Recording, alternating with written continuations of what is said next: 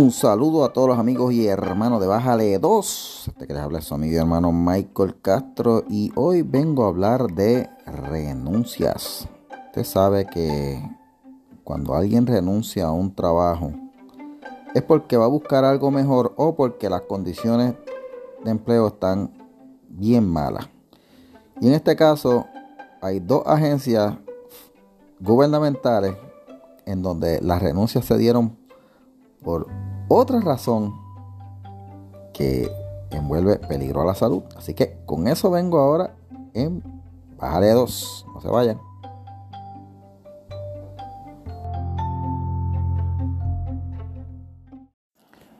Bueno, mi gente, saludo a todos los amigos y hermanos. Hoy vamos a hablar de renuncia. Yo les voy a contar que en mi vida yo he trabajado en muchos sitios y he renunciado a unos cuantos. De hecho, cada vez que paso de un trabajo a otro es porque he renunciado. Pero en algunas ocasiones he renunciado por las condiciones en el lugar, en otras es porque me apareció algo mejor en otro lado. Eh, pero en un momento tuve que renunciar a un trabajo que amaba y que al día de hoy extraño porque la condición laboral me estaba afectando la salud y porque estaba viendo que el sistema en el que estaba trabajando no estaba cumpliendo el propósito para el cual se supone que sirviera, que era el sistema educativo de Puerto Rico.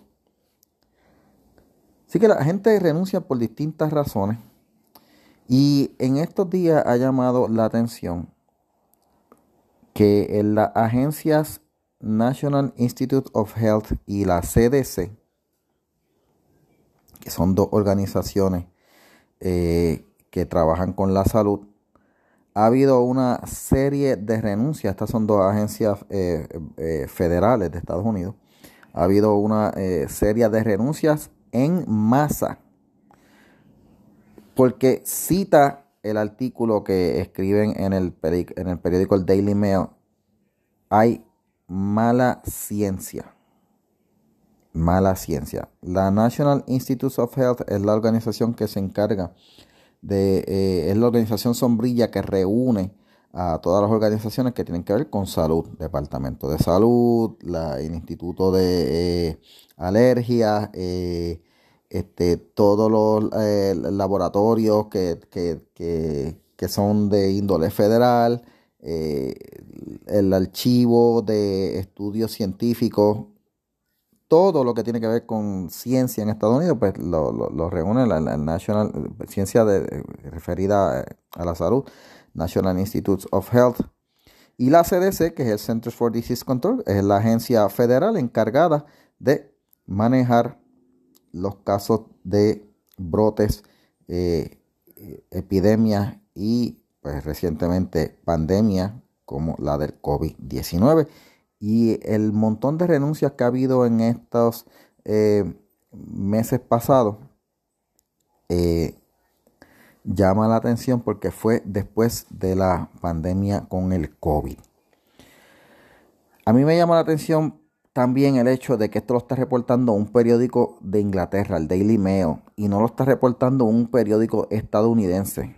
Y este dato hay que anotarlo y hay que tenerlo bien claro porque en parte de, la, de por qué estas renuncias se están dando ha sido porque eh, tanto el gobierno federal como eh, esta agencia junto a la prensa han trabajado lo que le llaman en inglés hand in glove, eh, en contubernio para manipular la verdad. Usted recuerda que durante la pandemia, si usted escribía algo que no fuera de acuerdo con la narrativa, por ejemplo, que la ivermectina era una de las formas para eh, tratar el, y controlar los síntomas del COVID. O si usted decía que las vacunas no estaban siendo efectivas, eh, a usted le flagueaban la cuenta, le podían suspender la cuenta en las redes sociales y por distribuir información falsa. Si usted eh, publicaba algo de algún medio que fuera no fuera de los Estados Unidos, a usted también le iban a cerrar la cuenta. Eh, había un control total sobre la información y sobre los datos que provocó que la gente tuviera una información torcida, una información que no era la correcta. Y a base de esa manipulación de información que escondieron o torcieron, estos científicos que estaban en estas agencias, NIH y la CDC, renunciaron en masa y ahora mismo hay un montón de plazas abiertas en niveles altos por eh, esta manipulación.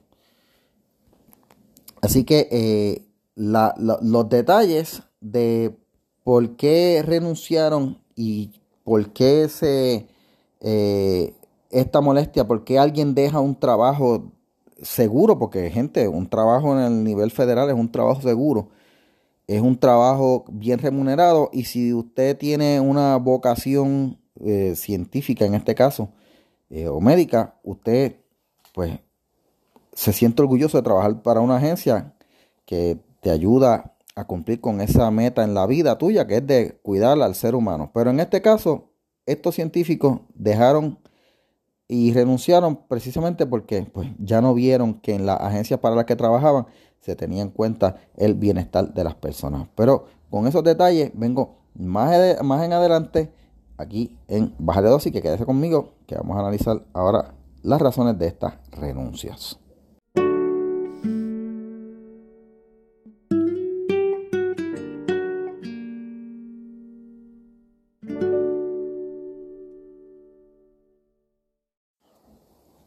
Continuamos, gente, aquí con Bájale 2, hablando hoy de renuncias, mi gente, renuncias en la CDC y la NIH, la National Institutes of Health, dos de las Américas, de, dos de las principales agencias que trabajan con la salud estadounidense.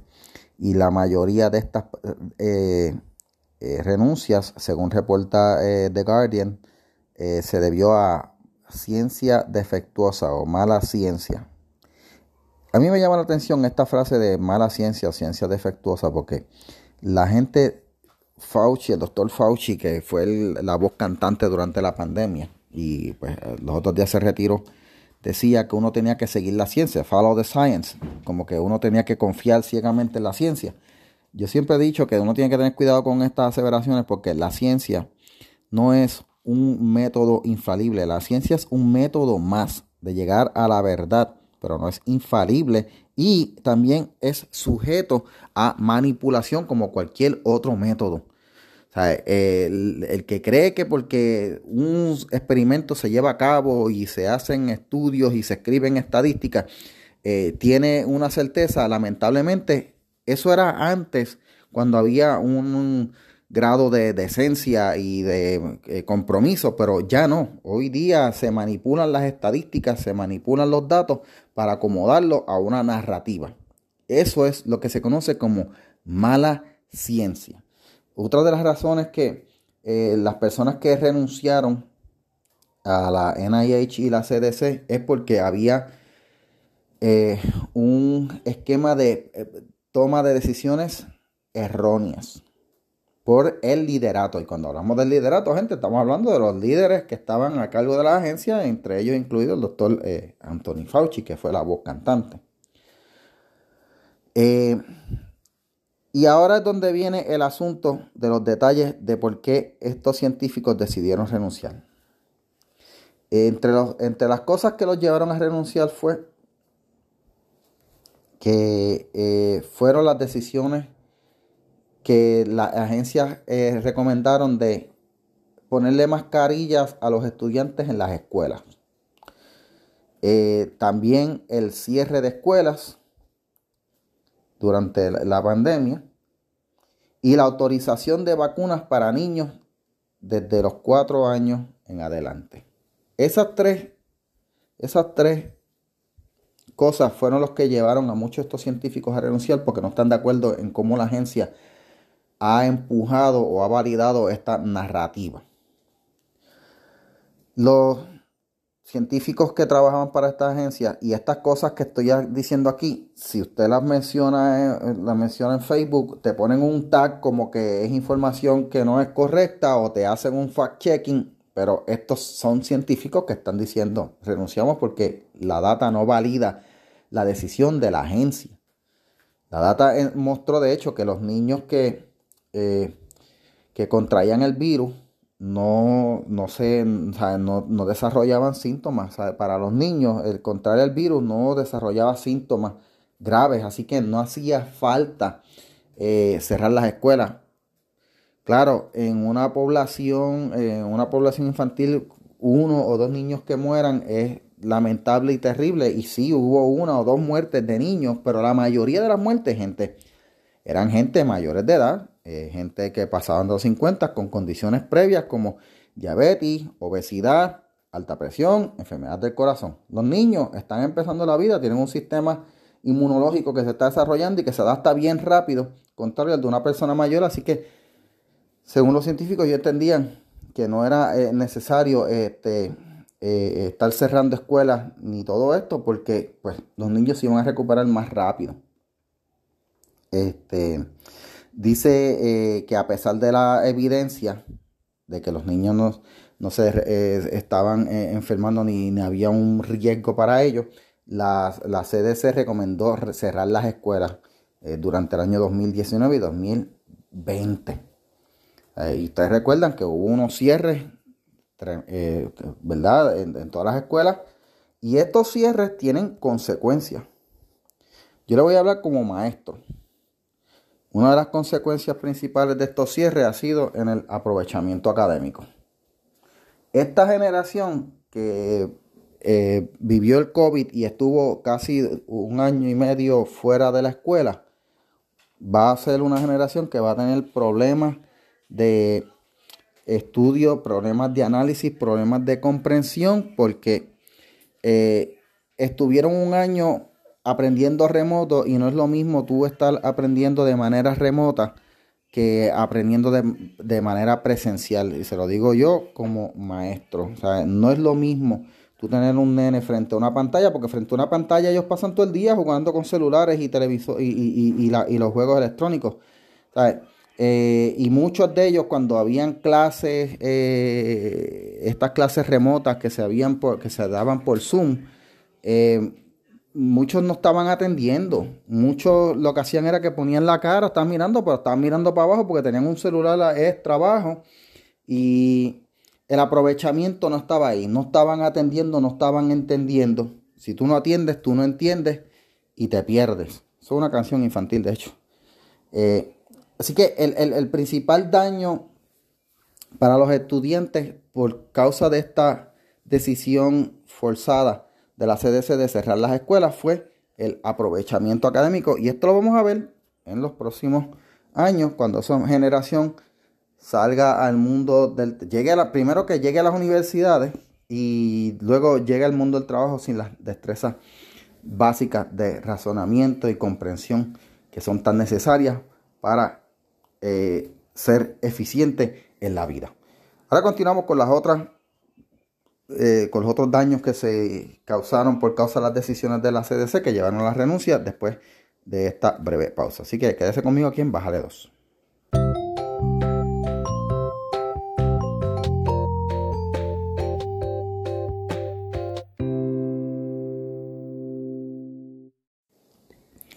Gracias a todos los amigos y hermanos que están sintonizando aquí Bájale 2. Continuamos hablando de esta oleada de renuncias que hubo en los National Institutes of Health y en la CDC, eh, en donde en donde científicos eh, que estaban viendo cómo las decisiones se estaban tomando más por política que por ciencia, eh, decidieron renunciar por mantener su integridad. Y una de las cosas que los llevó a renunciar fue eh, el cierre de escuelas, eh, que tuvo un efecto eh, dañino sobre el aprovechamiento académico. fue lo que le hablé en el segmento anterior, pero hubo otro efecto sobre los estudiantes que se quedaron en las casas y es que hubo una exacerbación en los problemas de salud mental. de hecho, muchos niños que se vieron forzados a quedarse en sus casas, en muchos casos se vieron forzados a quedarse en hogares donde había maltrato. Muchos de los niños que, van a las escuelas y en las escuelas eh, eh, los maestros están observando. Cuando yo estaba en, el salón de clases, yo a veces observaba, una vez me llegó un niño todo marcado y lo referimos. Y eso se da, pero eso eh, se daba cuando tú pues podías ver presencialmente al niño o notabas un cambio en la conducta demasiado abrupto. Esa dinámica no se da cuando eh, cuando tú este, tienes este asunto de las clases remotas. De hecho, un caso terrible que vimos aquí, casos de maltrato, fue el de esta estudiante que quedó embarazada por su padrastro aquí en Puerto Rico. Ese estudiante estuvo también remoto. así que estas decisiones de, mantener a los estudiantes en sus casas causó un incremento en, la exacerbación de eh, condiciones mentales. Eh, un dato que, que, mencionan los científicos que renunciaron a esta agencia es que el desarrollo social y emocional no se dio debido al uso de mascarillas porque una de las destrezas que los seres humanos aprenden es a leer eh, rostro. Y para leer rostro tienes que ver todo el rostro. La boca es, una de las partes que más mm, eh, muestra emociones. Y si tú no aprendes a leer emociones, tú te vuelves en una persona que no vas a saber interactuar bien. Así que esas destrezas de, socialización eh, se estancaron con el uso de mascarillas luego que regresaron. Nuevamente todo esto de manera innecesaria porque como se vio en los, en los estudios preliminares, no era necesario tú dejar a los estudiantes en las casas porque los niños no se estaban muriendo por contagiarse porque ellos no desarrollaban los síntomas. Eh, pero la decisión, lo que más afectó y lo que más le causó eh, preocupación a estos científicos que los llevó a renunciar fue la recomendación forzada de vacunar a los niños desde los seis meses en adelante. Y esto es la razón que ellos dan. Eh, en el ejemplo, por, el, por el, estudio de Pfizer que se hizo en niños para recomendar las vacunas, solo se hizo en mil niños. Eso es lo que llama una muestra demasiado de pequeña eh, para los niños. De hecho, eh, en donde único se está vacunando a los niños así de manera obligatoria es acá en, Estados Unidos, porque lo hicieron obligatorio, porque no puedes entrar en algunos distritos escolares, tú no puedes entrar a menos que vacunes al nene.